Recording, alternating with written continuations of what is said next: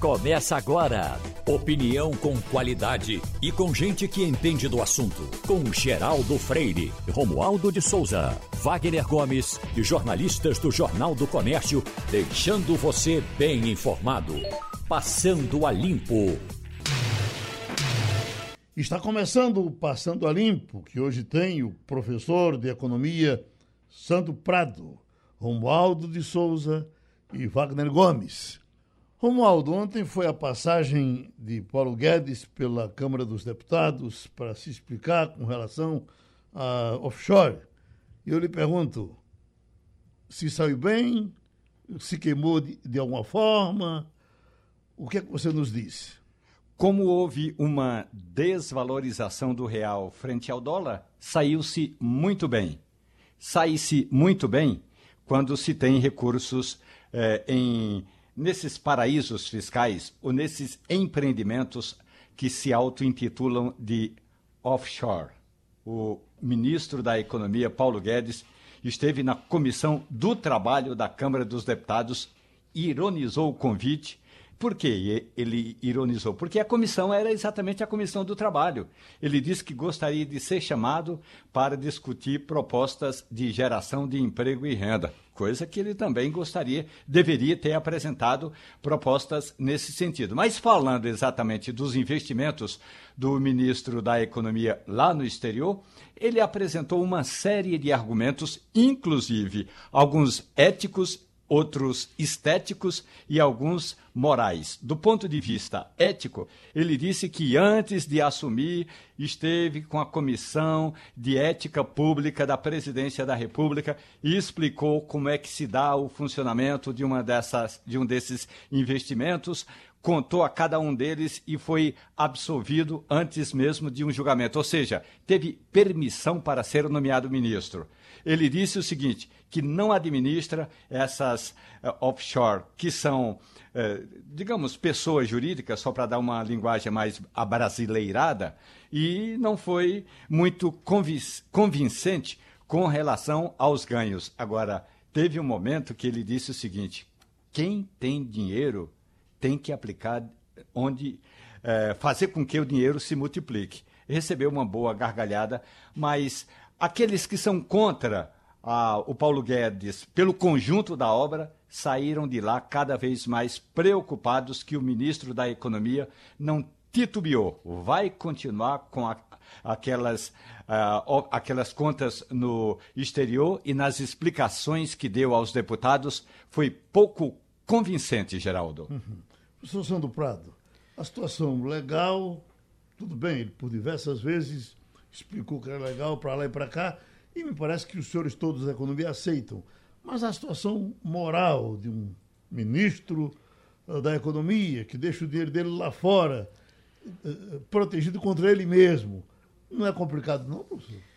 Eu acho extremamente complicado porque nós precisamos muito agora no Brasil de investimentos na atividade produtiva para geração de emprego.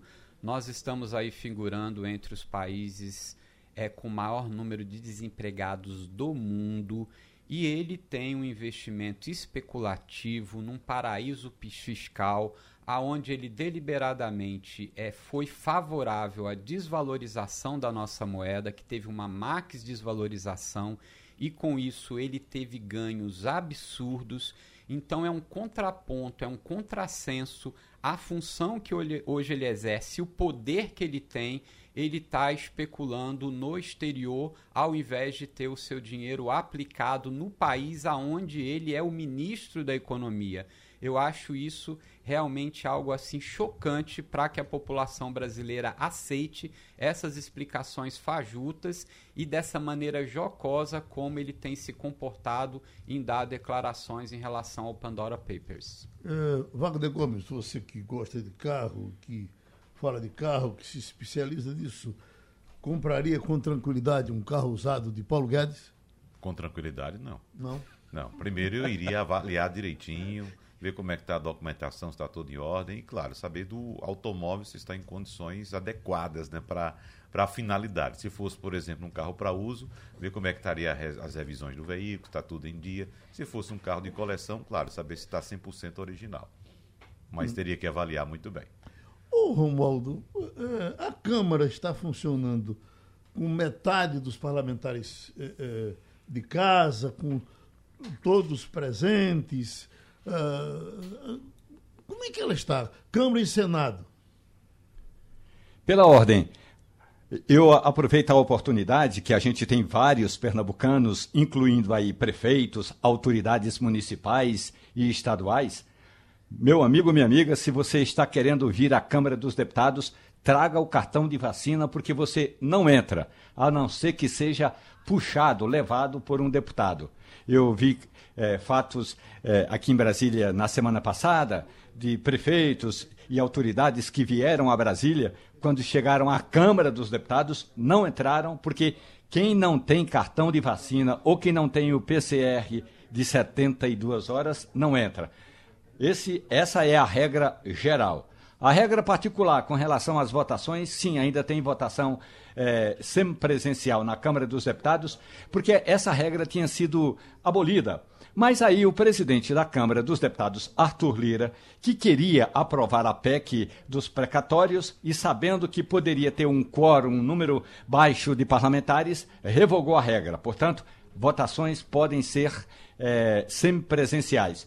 E olhe, pelo andar da carruagem, o Senado Federal não vai, é, ainda que nesse esforço concentrado dessa semana, é, não vai modificar as regras, não. Vai continuar semipresencial. Mesmo que tenha votações importantes. Olha, possivelmente é, na semana que vem nós teremos votações é, de indicações para agências, é, agências reguladoras, embaixadores, talvez até uma vaga para o Supremo Tribunal Federal, no caso de André Mendonça. E como essa votação é presencial, o senador, no caso do Senado, vai ter de vir a Brasília, mesmo que ele não entre no plenário, mas ele tem de estar em Brasília para votar, porque não tem outra saída.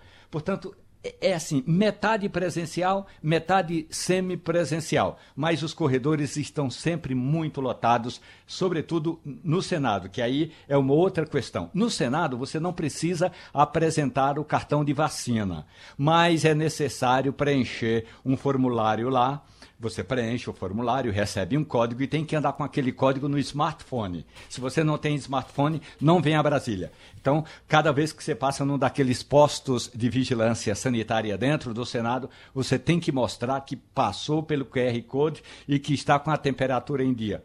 Geraldo, só não tem exigência para entrar no Palácio do Planalto. Aí não tem nenhuma exigência. E aí, para concluir a minha participação sobre pandemia em Brasília, eu digo que hoje saiu um decreto do governador do Distrito Federal, Ibanês Rocha, decretou a necessidade de você ter que ter o passaporte eh, que é fundamental para entrar em jogos de futebol, em atividades esportivas, em atos públicos, em festas e, sobretudo, naquelas atividades que tenha uma grande concentração de gente. Portanto, o governador de Brasília tinha sido aconselhado a não exigir o passaporte, mas o passaporte da vacina passa a valer em Brasília a partir de hoje.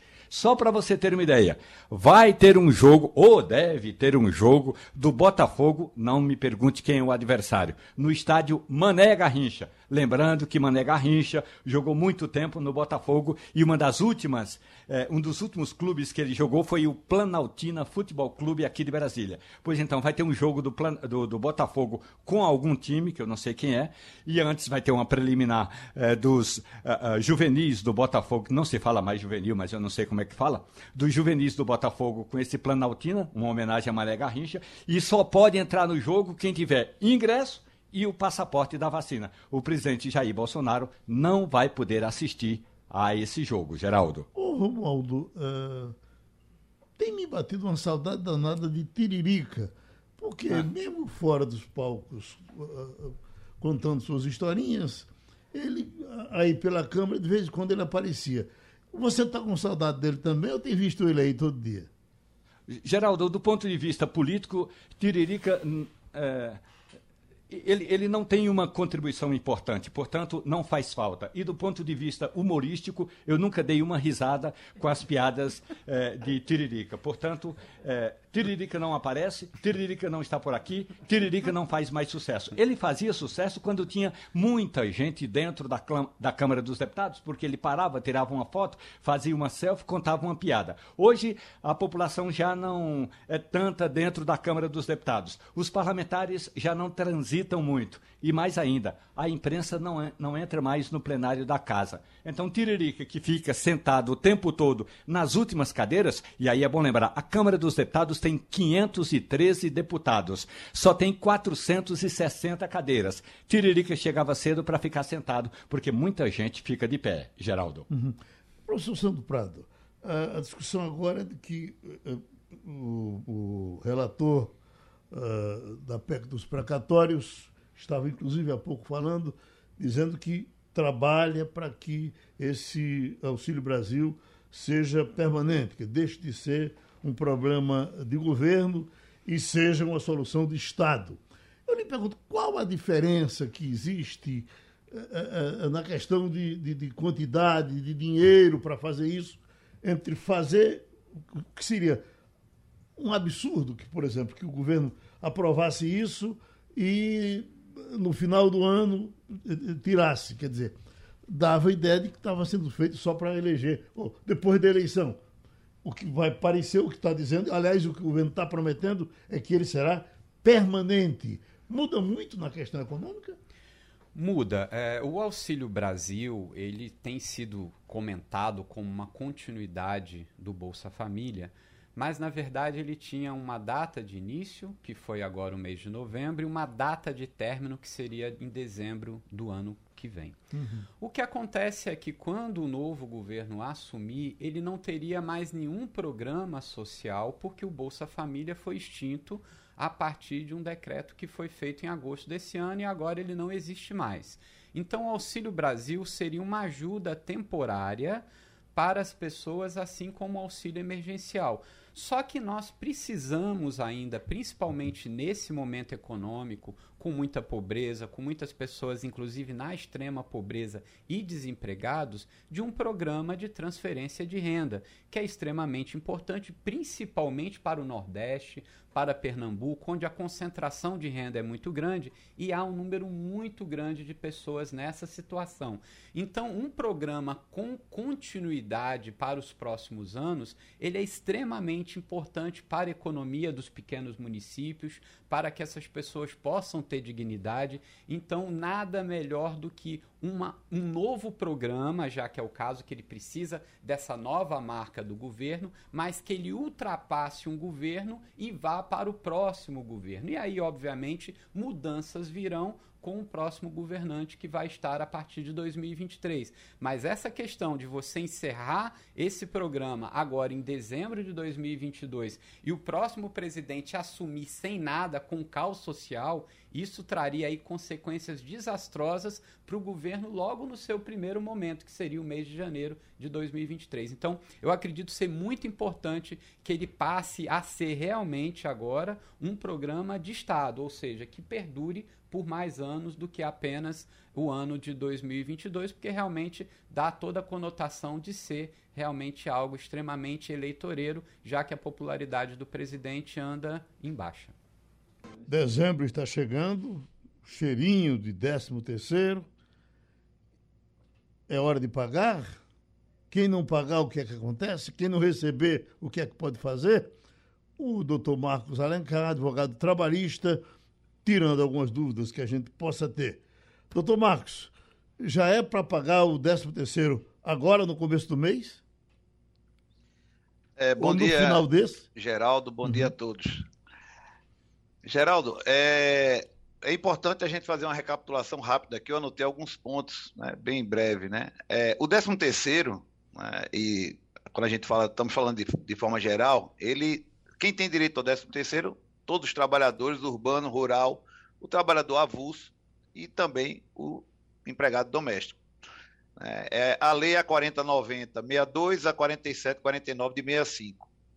É, o 13 terceiro, ele é calculado em avos. Se a pessoa trabalhou o ano todo, recebeu o salário o ano todo, trabalhou os 12 meses do ano, ele vai receber um salário no final do ano. Como é que isso é pago? É, aí eu vou à sua, à sua pergunta. É, a primeira parcela, tá, que a gente chama de adiantamento do 13º salário, ele corresponderá a... Ui. E quando a gente fala isso, e quando a hum. gente fala isso é, é porque é, a primeira parcela ela pode ser paga de 1 de fevereiro a 30 de novembro de cada ano.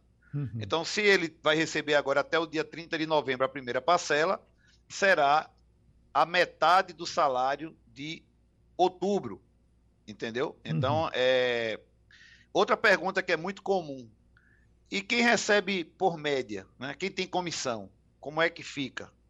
Recebe a metade do salário de outubro agora, em, em novembro, e quando for no final de ano, que vai receber a segunda parcela, aí o que é que vai até o dia 20 de dezembro, o que é que vai acontecer? Vai ser feito todo o cálculo da média, é que ele reflete no 13 terceiro e vai deduzir, vai abater esse valor que foi pago agora em novembro.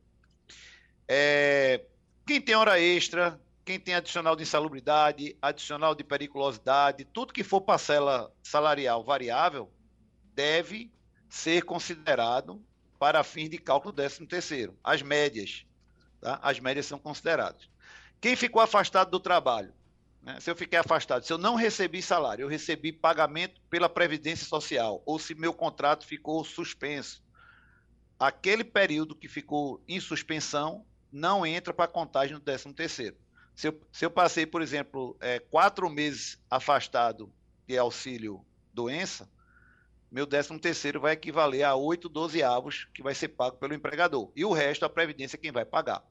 Isso aí é uma, um resumo apanhado das principais dúvidas, uhum. mas estamos à disposição. O patrão doméstico, o patrão do empregado doméstico que, por alguma razão, não possa pagar o 13 terceiro do trabalhador dele. Tem como negociar com ele? Como é que faz? Veja, o, é, como você falou, o correto é pagar, né? Se a pessoa não pode pagar, é importante é, ficar ciente que existe uma multa, né, que foi prevista na Lei 7855 de 89, de 160 o FII. Fazendo um cálculo aí meio aproximado, chega, chega a 350 reais por, por pessoa. É, essa multa não é do empregado, tá? Essa é uma multa, é uma infração administrativa, vai para os cofres é, da União.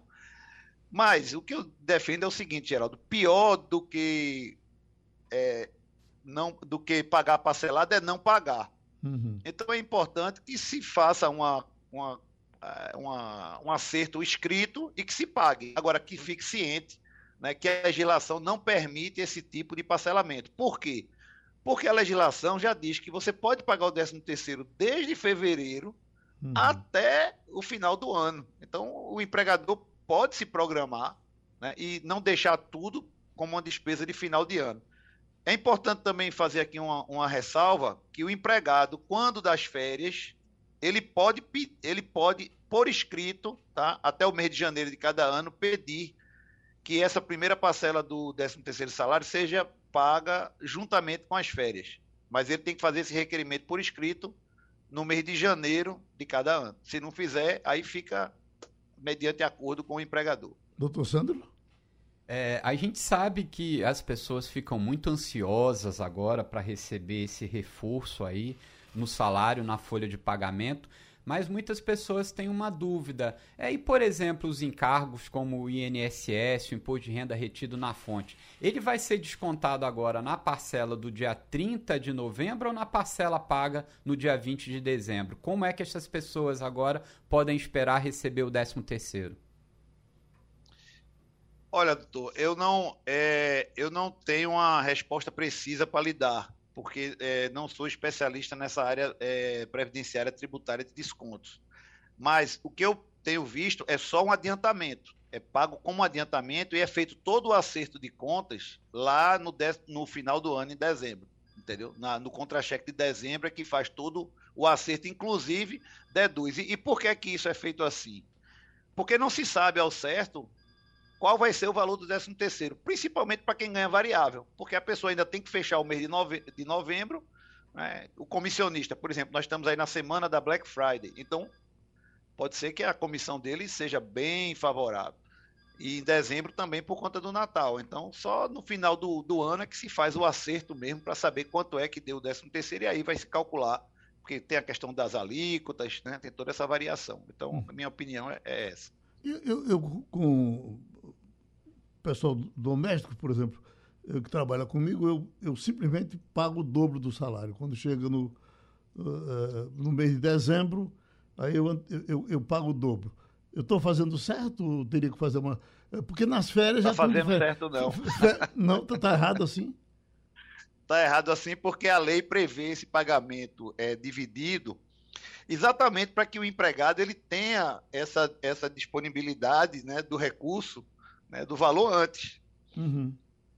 Entendeu? Então, assim, ele, ele, esse pagamento é feito e, e faz toda essa programação, que pode ser de fevereiro até novembro, para que ele já possa comprar alguma coisa, se programar, quitar alguma dívida é, se organizar, já utilizar o 13 terceiro melhor, principalmente quando a gente sabe que no final do ano as coisas tendem a aumentar, né, por conta da lei da oferta e da procura. Uhum. A escassez também acontece, né, tudo isso. Veja, mas eu, eu pago novembro com o 13 terceiro junto.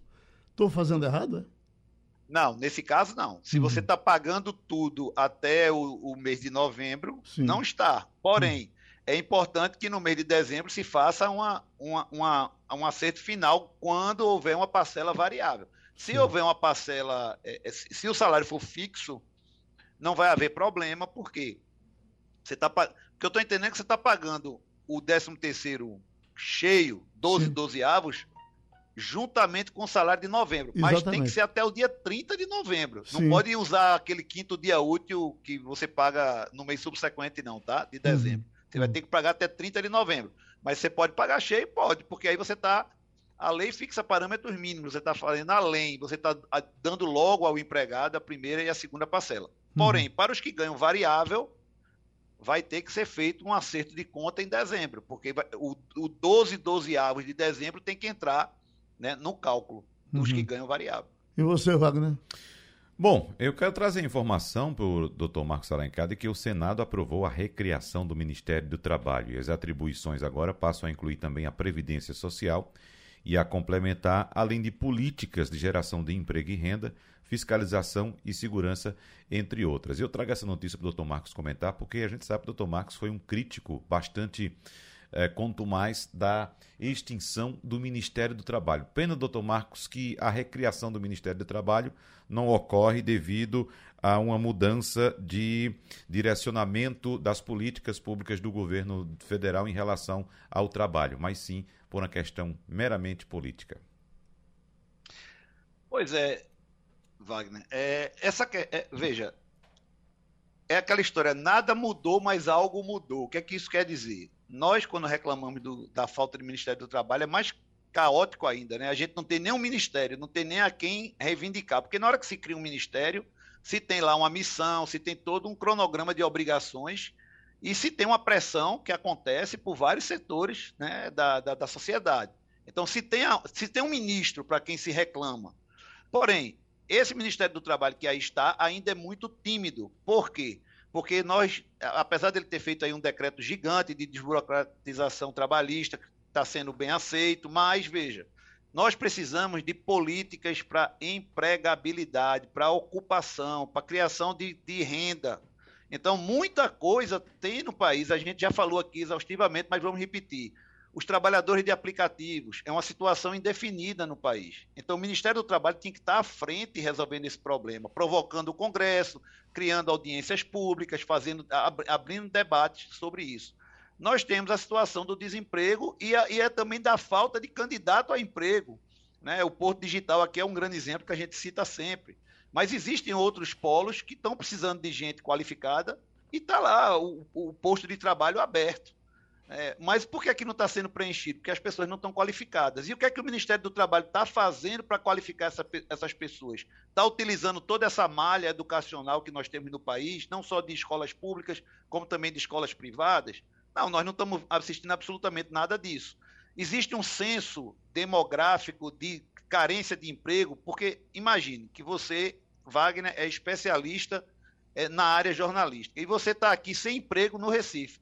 Mas você teve a notícia do Ministério do Trabalho que na cidade de Fortaleza, que está aqui a 900 quilômetros, existe uma carência muito grande é, na, sua na sua especialidade jornalística. O que é que você vai fazer? Você pode se mudar para lá, você pode ficar trabalhando lá e continuar morando no Recife. Essa informação nós não temos.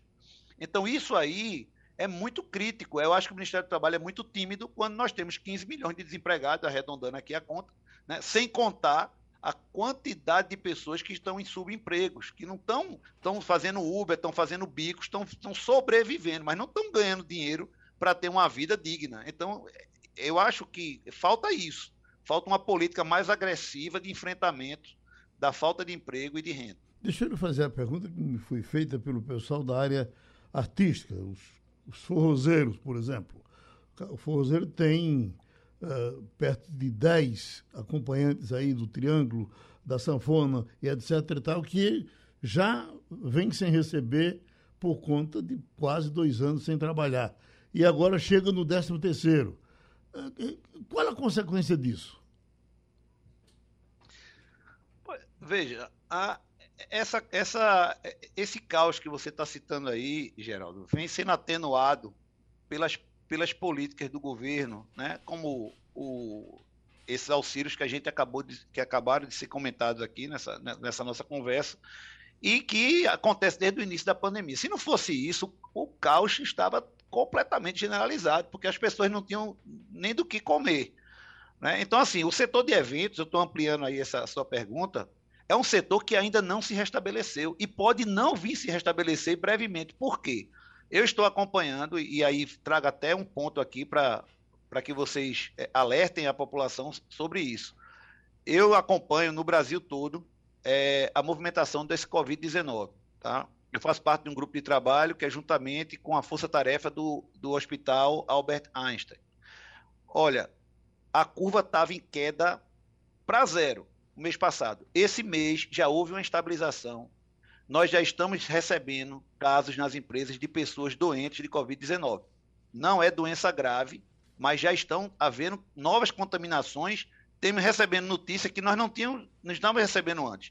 Isso que é que compromete essa parte de eventos? Será que a gente vai ter o carnaval? Será que vamos ter as festividades de final de ano? Será que vai ser prudente ter isso?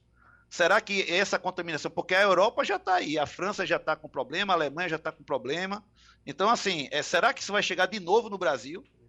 Então, é, é, essa pergunta fica, eu não tenho resposta para isso. Agora, o que eu tenho aqui de dizer é, nesses últimos 10 dias para cá, eu recebi várias notificações de pessoas doentes de Covid que a gente há 30 dias antes não, tinha, não sabia de nada. Estava tudo tranquilo, estava tudo zerado. Então, assim, é muito sério isso. E Cadê o Ministério do Trabalho, de novo, atuando pra, em relação a esses profissionais que não têm do que viver porque não há como fazer aglomeração, como fazer eventos, como fazer todo esse, né, esse aparato aí para que a coisa funcione. Uhum. Pronto. Dá para ver que parada.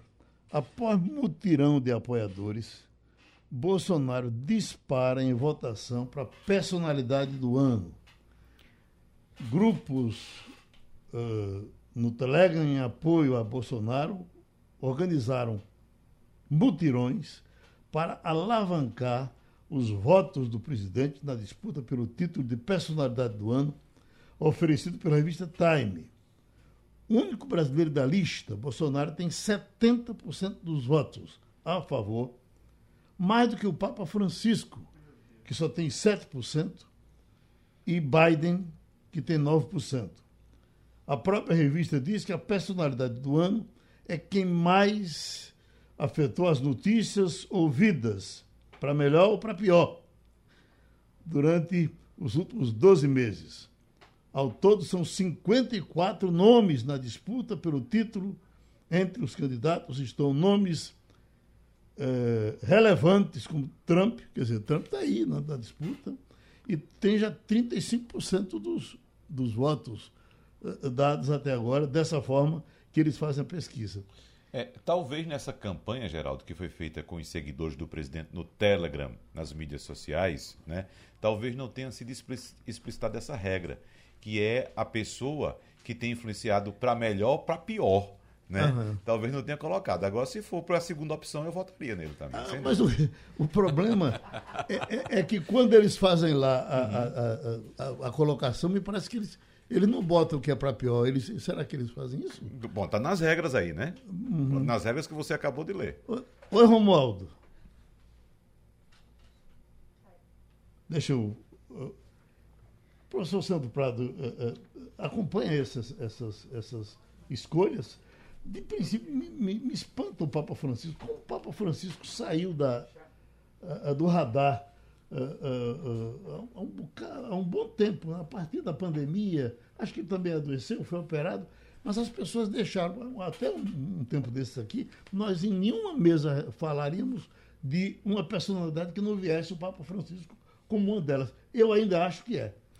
Sem dúvida alguma, o Papa uhum. Francisco ele está tendo uma influência muito importante nesse mundo contemporâneo, onde a gente tem muitos extremos, né? E o presidente Jair Bolsonaro ele representa um desses extremos realmente aí para a personalidade do ano em termos de tumulto, de aparecer em mídia uhum. e de falar a todo momento. Ele é o caso é... de Trump, né? É, exatamente. Andam no mesmo espaço. Né? Isso é que Trump foi cortado um pouco a fala dele uhum. por ele não estar no poder, mas Bolsonaro a todo momento ele cria mídia em volta das falas dele e o Papa Francisco ele é muito comedido nas suas falas, mas sem dúvida alguma um dos grandes líderes contemporâneos que a gente tem é o Papa Francisco, independente de qual religião a pessoa opta por seguir.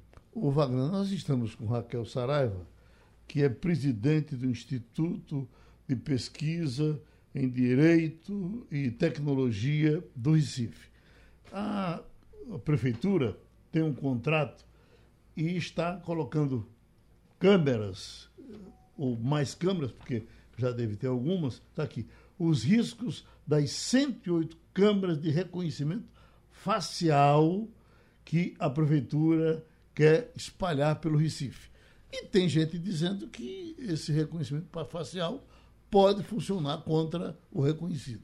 Ô, ô, Geraldo, veja só, quem já utiliza esse sistema, por exemplo, são vários países no mundo que utilizam, mas, por exemplo, quem utiliza já há bastante tempo e com grande eficácia, inclusive, é a China. A China, que tem um bilhão e meio de habitantes aproximadamente, é capaz de identificar, por exemplo, um procurado pela justiça no meio de 100 mil pessoas. Uhum. Inclusive, teve um caso de um show que tinha 80 mil pessoas, show, claro, foi antes da pandemia, e que, um, veja só, com 80 mil pessoas, um foragido da justiça estava nesse show, um show noturno, noturno, e ele foi identificado nesse show e foi preso na saída você, você show. que é um admirador do, do Chile, por exemplo, Montevidéu, quando instalou isso, deu um rolo enorme. A população terminou aceitando depois. Uhum. Mas no começo a população ficou muito chocada porque não estava querendo. É disso que essa é, nossa amiga vai falar. Veja só, nós já temos, inclusive, nas câmeras que flagram os carros que cometem infrações de trânsito, por exemplo, você existe um, um, um protocolo para proteger a identidade de quem está no carro. Você já recebeu multa em casa, daquela com a fotografiazinha do seu carro? Sim, sim, sim. Percebeu que o vidro do seu carro ele fica totalmente embaçado na foto, uhum. ele fica com aquelas imagens quadriculadas, exatamente para proteger a, a identidade de quem está dentro do carro. Né? Então, é preciso conhecer melhor o sistema e, claro, eu pressuponho que haja esse cuidado com o meu direito de imagem, de privacidade da minha imagem. Uhum. Vamos trazer ela? Vamos, vamos conversar? Então, uh, me desculpe. É, é, é, Raquel Saraiva. Doutora, doutora Raquel, quais são os cuidados que estão sendo tomados nesse processo de licitação que foi aberto aí pela Prefeitura do Recife, inclusive ontem, na, na verdade não foi licitação ainda, foi uma consulta pública acerca da instalação desses 108 relógios com câmeras de segurança. Então, existe, evidentemente, acredito, essa preocupação com a preservação da identidade, da identidade de pessoas que não são, digamos, procuradas pela justiça, doutora Raquel. Bom dia, bom, bom dia, dia a vocês, a todos que nos escutam. É, então, esse é um dos questionamentos que a gente faz na carta que a gente publicou ontem, né? É, que o IPREC assina junto com uma, outras 25 é, entidades locais e nacionais, é, acadêmicas e da sociedade civil, em que a gente pede mais explicações sobre esse processo, porque essas informações não estão claras. Informações sobre como esses dados serão processados e, e, armazenados não estão claras. É, e a gente tem evidências científicas muito robustas é, sobre a ineficácia, na verdade, desse, desses algoritmos de reconhecimento facial, especialmente em relação a minorias. Então, a gente sabe, e isso é um consenso acadêmico, que os algoritmos de reconhecimento facial eles são é, racistas. Né? E agora, é, outros estudos estão sendo feitos, por exemplo, em relação à comunidade trans, é, de que esses algoritmos eles, seriam, é, eles teriam uma baixa eficácia no reconhecimento dessas pessoas. Então, a gente está tratando de uma política que é vigilantista ao extremo, porque a gente tem um mapeamento compulsório é, dos rostos das pessoas, dos cidadãos e cidadãs recifenses, é, e isso tem uma série de consequências para os direitos. Por exemplo, uma, é, um oferimento à privacidade, que é o mais é, claro deles, é o mais é, é, direto que a gente sente, mas existe também uma preocupação com a liberdade de expressão. É, academicamente, existe um, um, efeito que foi chamado de efeito inibitório, ou em inglês, chilling effect, é, que é aquela coisa do o que você faz quando você está sendo filmado, né? Quando você está sendo observado. É, já é já já está comprovado que as ações das pessoas, enquanto elas estão sendo monitoradas, não são as mesmas e não têm o mesmo grau de espontaneidade é, do que nas situações em que as pessoas não estão sendo gravadas e não estão sendo observadas. Então, isso é um perigo muito grande, tanto para a liberdade de expressão quanto para a privacidade das pessoas. E é isso que nessa carta é, a gente pede explicações sobre esses pontos, porque essas informações não foram divulgadas é, a gente sabe que essas câmeras elas vão ser instaladas em regime de parceria público-privada. Não está definido qual é o papel do poder público e da instituição privada que vai ser contratada para fazer o gerenciamento dessas câmeras. Então, esses são questionamentos que a gente levanta também. Mas, acima de tudo, a gente está pedindo que a prefeitura abandone essa ideia exatamente porque há um consenso científico de que essas câmeras elas não são eficazes uhum. e que elas têm mais prejuízo do que benefícios para a sociedade. Deixa eu trazer o professor Sandro Prado, que eu tenho um conhecido que tem três mulheres. Ele está dizendo aqui, vou me mudar.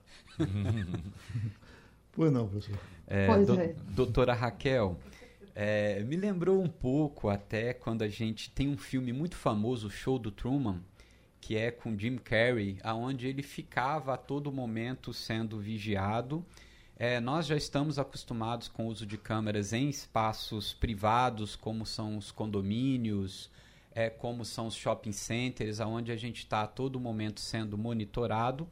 Mas essa tendência mundial de você ter câmeras em espaços públicos e principalmente com reconhecimento facial é, para poder aí minimizar, segundo né, o que se dizem, é, as questões de violência, poder reconhecer uma pessoa que seja procurado pela justiça, parece ser uma tendência e principalmente a gente já viu isso muito retratado em filmes. Mas a gente tem agora uma lei geral de proteção de dados que foi aprovado no Brasil. Já existe uma defesa nessa nova legislação em relação a esses dados sensíveis que são aí o direito à sua imagem, a poder aí ter a preservação que garanta que esse reconhecimento facial, se instalado for, proteja as pessoas para que esses dados aí não possam vazar e cair em mãos de pessoas que possam lhe prejudicar? Então, o grande problema que a gente tem em relação à Lei Geral de Proteção de Dados é que ela é, é, excepciona o uso para a segurança pública. Então, é, a LGPD ela não é aplicada para casos de segurança pública. Isso foi uma opção do, do legislador na época da discussão da lei. é, de que, para os casos de segurança pública, haveria de, de ser elaborada uma lei específica. É, a Câmara dos Deputados é, entregou essa tarefa, né, digamos assim, para um grupo de juristas é, que elaborou um anteprojeto de lei é, de proteção de dados pessoais para aplicação à segurança pública, mas esse projeto ele ainda está é, em, em, fase de anteprojeto, ele nem foi protocolado na Câmara dos Deputados ainda.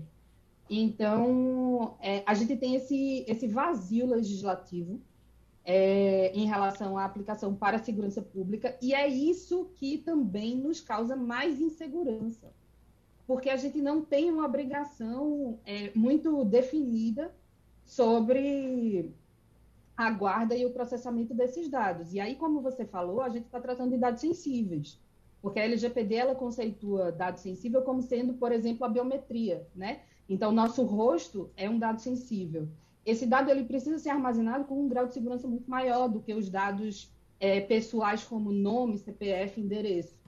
É, então, a gente, a gente precisa saber exatamente é, como que será é, é, o armazenamento desses dados, a guarda desses dados, a manipulação desses dados e também o descarte deles, porque eles vão precisar ser descartados. A, a prefeitura ela não pode ficar coletando isso é, ad eterno, é, para sempre, e ficar guardando isso. Mas, acima de tudo, a gente está vendo um, um, um, a criação de um Estado vigilantista, de uma cidade vigilantista. Hum. É, no sentido de que todos serão monitorados é, sempre, entende? Então, assim, porque é, existe uma diferença, por exemplo, quando eu tenho meu telefone celular, que ele me rastreia, a gente sabe que ele rastreia, mas se eu quiser, eu desligo ele, e aí ele para de me rastrear. Se eu tenho câmeras que estão rastreando e eu não posso tirar o meu rosto, porque afinal de contas eu não posso, é, para que eu não seja reconhecida por essas câmeras, é, existe um monitoramento compulsório dos cidadãos. Então, a gente não pode ficar, é, normalizar isso e achar que, é, que vai ser benéfico, especialmente porque a eficácia dessas câmeras é, não é alta. Já teve casos no Rio de Janeiro, já teve casos na Bahia, em que o teste dessas câmeras deu errado. É, pessoas erradamente foram, foram identificadas pelos algoritmos de reconhecimento facial dessas, é, dessas câmeras. Deixa, então a gente não pode confiar nessas, deixa eu chamar, nesses algoritmos. Deixa eu chamar Romualdo para fechar a nossa conversa, doutora Raquel. E eu aqui fico pensando, para mim esse, esse negócio já existe. O SBT, por exemplo, tem um programa que ela apresenta de madrugada com pessoas que são assaltadas, gente na entrada da sede de casa, nas ruas, nas praças, um atrás do outro, a noite todinha com esses filmes. É um serviço. Ah, bom, nós, nós já vemos isso aí de uma forma acelerada. Isso, isso, esse, esse, é até um ponto de dúvida, Geraldo, que eu quero colocar. Claro, a vez uhum. agora de Romualdo, mas só para a doutora Raquel também comentar aí, é, é, colocar para comentar quando for possível, porque tem, a gente está falando de câmera de reconhecimento facial. Ou seja, não é uma câmera Isso. que flagrou um indivíduo na rua. Que entrou é na minha loja. Não, ah. é uma câmera, Geraldo, que olha para você e diz: esse é Geraldo Freire. É? É. Exatamente. Ela não, não, assim, não tá olhando o movimento, não. Ela tá olhando para você. Esse aqui é, aquele é Sandro Prado, ali é a doutora Raquel. Ela sabe quem é que tá ali. Então, Romualdo, venha de lá, por favor. Professora Raquel Saraiva, muito bom dia para a senhora. Tem um conceito que é a falência da autoridade é, da fiscalização do ponto de vista é, judicial, que é aquel, aquela ação do Estado que precisa saber exatamente quem cometeu o crime e não interessa é, de que partido, de que cor, de que situação social seja o criminoso. Mas, por outro lado, e aí eu entro nesse argumento que a senhora apresenta, esse grupo de juristas que apresentou um projeto de lei complementando a Lei Geral de Proteção de Dados, a, a, embora o, o, anteprojeto, eu não gosto da palavra anteprojeto, porque é como se fosse assim um projeto inconcluso. O, a proposta de projeto que foi apresentada diz o seguinte, professora: nesse quesito, o Estado é responsável por guardar, por armazenar essas informações. Portanto, se eu sair na rua ali per, perto da do passo alfândega. E aí o, a Prefeitura do Recife é, é, registrar que eu passei pela rua, a Prefeitura do Recife deve guardar esses dados porque eles serão sempre sigilosos. E na hora em que ele for descartar, esse é o projeto, de, é a proposta é, dos juristas, e na hora em que for descartar, é preciso fazê-lo com segurança. Portanto, é, é preciso ter a questão da segurança pública, mas a senhora tem razão. A Lei Geral de Proteção de Dados perdeu uma grande oportunidade que já poderia ter regulamentado aí quando esteve no Congresso Nacional. É, exatamente. Só que é, exatamente por essas questões muito específicas da segurança pública é que o legislador optou por não tratar desse caso na lei geral é, e fazer uma, uma lei específica para isso. O problema é que a gente está descoberto ainda, né, em relação à segurança pública. Você tem razão, o Estado tem que ser responsável pela coleta é, desses dados, pelo armazenamento e pelo descarte também seguro, porque esse descarte ele não pode ser feito de qualquer forma, em qualquer atividade de tratamento de dados. É, mas a gente ainda não tem essa, essa proteção em relação ao uso desses dados para a segurança pública. E, por, e isso somado à grande controvérsia em relação a essas câmeras de reconhecimento facial é que fez com que a gente é, abraçasse esse movimento é, das organizações de sociedade civil para pedir que a, que a prefeitura não faça isso e, principalmente, que abra um debate com as, com as entidades da sociedade civil, porque esse debate não foi feito. A gente está vendo esse processo sendo totalmente atropelado Hoje tem uma audiência pública, mas que a gente não tem notícia de que é, entidades foram convidadas para falar nessa audiência.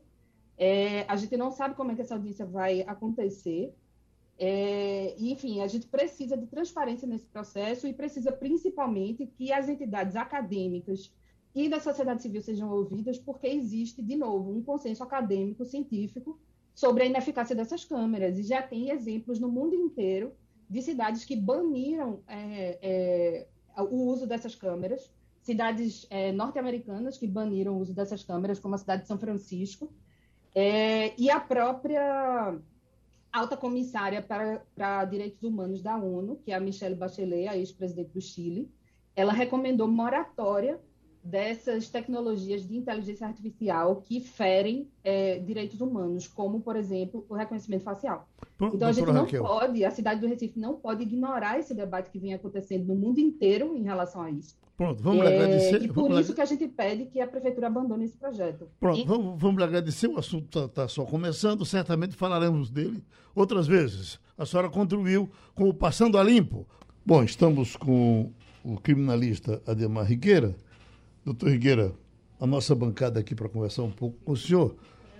Por que bolsonaristas, com o desejo de que Bolsonaro coloque quanto mais ministros, melhor no Supremo Tribunal Federal, para que o ministério tenha a cara do governo, o Supremo tenha a cara do governo, que é um termo recentemente colocado, está aqui, ó. CCJ aprova a redução de idade de eh, aposentadoria obrigatória de ministro do STF deixaria de ser 75, passaria para 70. Com isso, ao que parece, Bolsonaro teria condições de nomear já logo dois ministros. Né? E eu lhe pergunto, bom, no começo, esse foi para 75, me parece por um argumento econômico. Quando você botou 75 anos, você deixou de aposentar os ministros mais cedo e eu, eu vi até um cálculo de Gilmar Mendes, o governo ganhou um bocado com relação a isso. Mas nós perdemos. Aí é o que lhe pergunto: essa redução lhe agrada?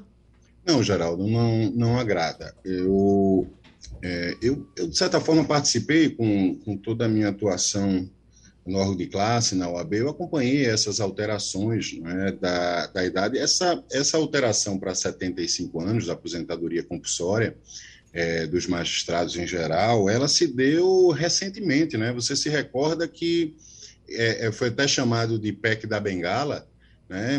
salvo engano, essa alteração se deu em 2015, é muito recente, não é? e ela foi avaliada é, com, em dois pilares, é, efetivamente. Primeiro, que é, é, a idade ou, ou, a capacidade laborativa, a capacidade intelectual dos magistrados, com o tempo, é, é, essa, é, aposentar uma pessoa com 70 anos é, não se fazia muito sentido. A gente via, com raríssimas exceções, que, pelo contrário, a, a, os magistrados com 60 anos, além da capacidade de rendimento, de trabalho que ainda perdurava, é, eles estavam na flor da, da maturidade, né, do conhecimento, da experiência, e de repente nós perdíamos quadros na, na magistratura importantíssimos em face dessa dessa obrigatoriedade dos 70 anos. Então, me parece que o, o, o, princípio norteador maior para essa alteração foi essa capacidade de conhecimento, capacidade de trabalho que ainda perdurava, que a própria ciência nos deu, né, da, da possibilidade ainda de ter uma vida mais longeva, mas, é, é, e aí nós tínhamos casos aqui, Geraldo, que você conhece bem. Eu vou dar um exemplo de uma pessoa maravilhosa, extremamente capacitada, né? poderia aqui nominar dezenas de pessoas, mas centenas até, né, que se aposentaram aí pelo Brasil afora. Mas no nosso caso aqui de Margarida Cantarelli, né, você sabe, você conheceu, conhece muito bem, já teve a oportunidade de estar com ela algumas vezes, e Margarida foi desembargadora, é, do, TF, do TRF e ela foi justamente, se aposentou justamente nessa transição dos 70 para 75, ela alcançou, infelizmente, os 70 anos antes dessa alteração constitucional do, dos 70 para os 75 anos. E nós perdemos Margarida, que era uma, uma, uma desembargadora extremamente operante, extrema, extremamente qualificada e preparada. Né? Uhum. Hoje, Margarida aí desempenha outras funções, não é? ainda desempenha com a mesma qualidade que ela fazia na magistratura. Mas, assim, eu acho que o princípio maior foi esse.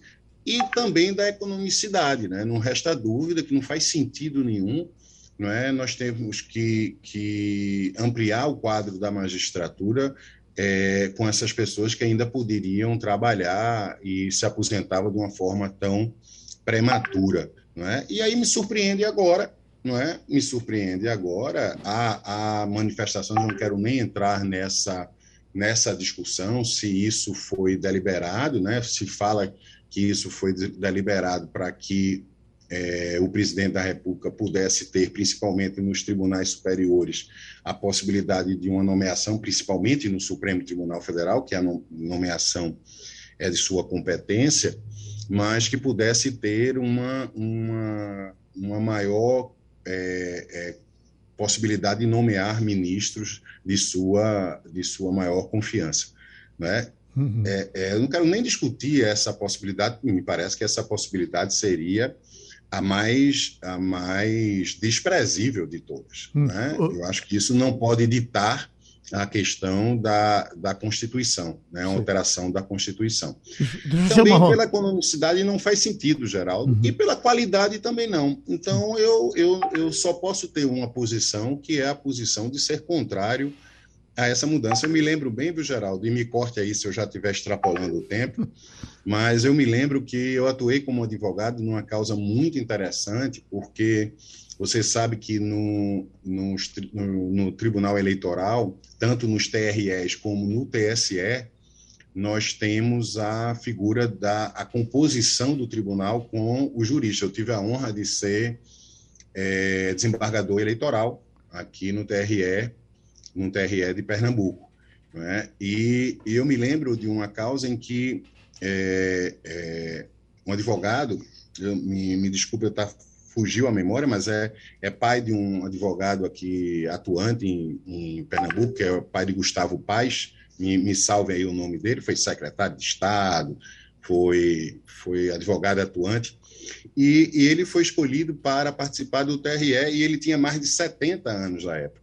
Né? E foi uma grande discussão se ele poderia ser nomeado ou não, porque a, a Loman proibia, era 70 anos. E a gente levou essa discussão para o TSE e nós ganhamos a causa. A gente criou uma tese de que esses 70 anos se, é, é, se relacionava à magistratura, mas não ao, a essa indicação do advogado, porque o advogado não poderia estar sujeito às normas da magistratura, mesmo que ele exercesse a magistratura temporariamente. E nós ganhamos.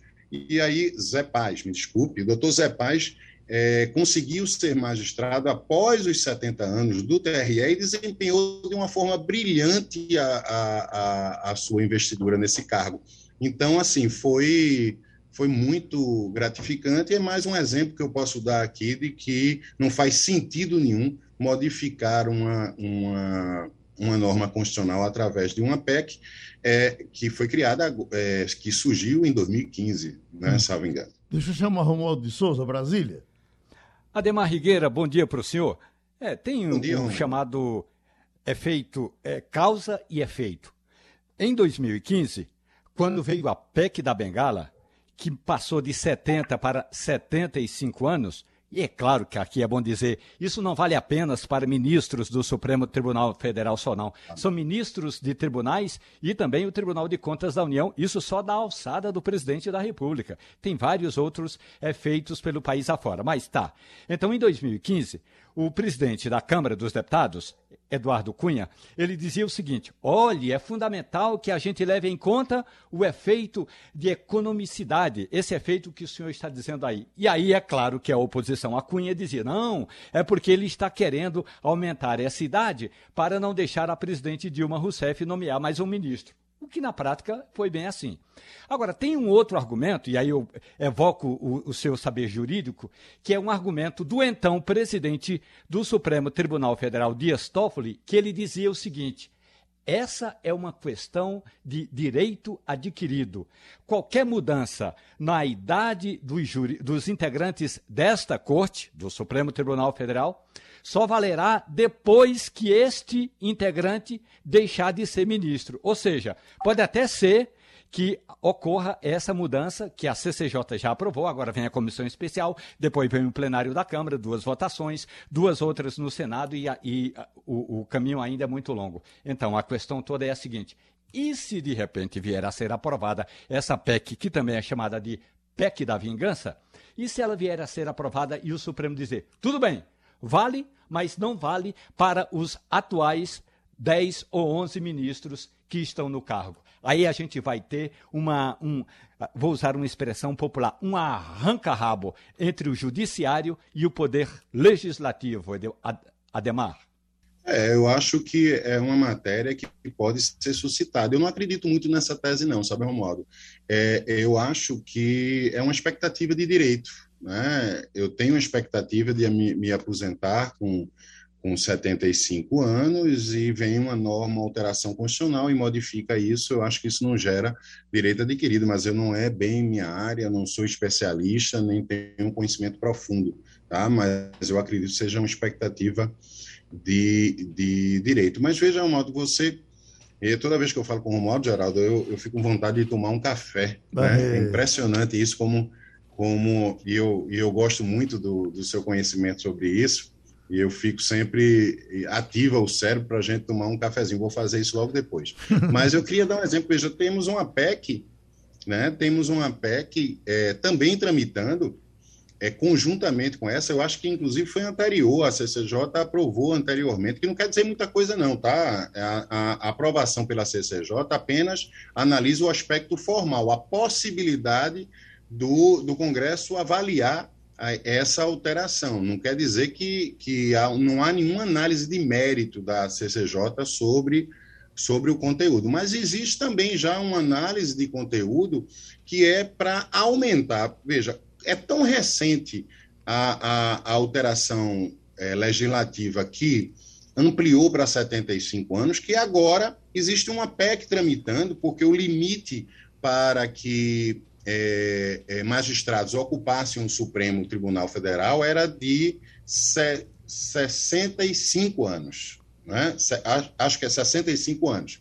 Ou é 60 anos. Enfim, existe uma PEC tramitando, ampliando, em virtude da alteração que ocorreu dos 75, de 70 para 75, há uma PEC já tramitando para alterar também esse limite de acesso de magistrados ao, aos tribunais superiores, passando de, de 65 para 70, ou é de 60 para 65. Veja que, que coisa absurda. A gente já tá, tem uma PEC tramitando para ampliar é, é, uma, uma restrição de idade em virtude da alteração de 2015 e já tem outra tramitando para modificar a própria é, alteração de 2015. Então, isso não faz muito sentido, pessoal. Eu acredito que é mais fácil se ampliar a, a idade de magistrados para chegar no Supremo não é, do que se retroceder e alterar essa data é, da, da, aposentadoria para 70 anos. Pronto, o nosso tempo está avançando. Vamos fechar com a participação do doutor Sandro Prado. Por gentileza, doutor Sandro. É, doutor Ademar, só me corrija se eu tiver errado. É, os magistrados eles precisam de muito estudo, muita competência técnica, mas também muita competência a partir da prática. E é justamente isso que eles vão adquirindo com o passar da idade. A gente sabe que há, por exemplo, na cultura oriental, no Japão, a figura da pessoa mais velha, há uma reverência muito grande pela sabedoria.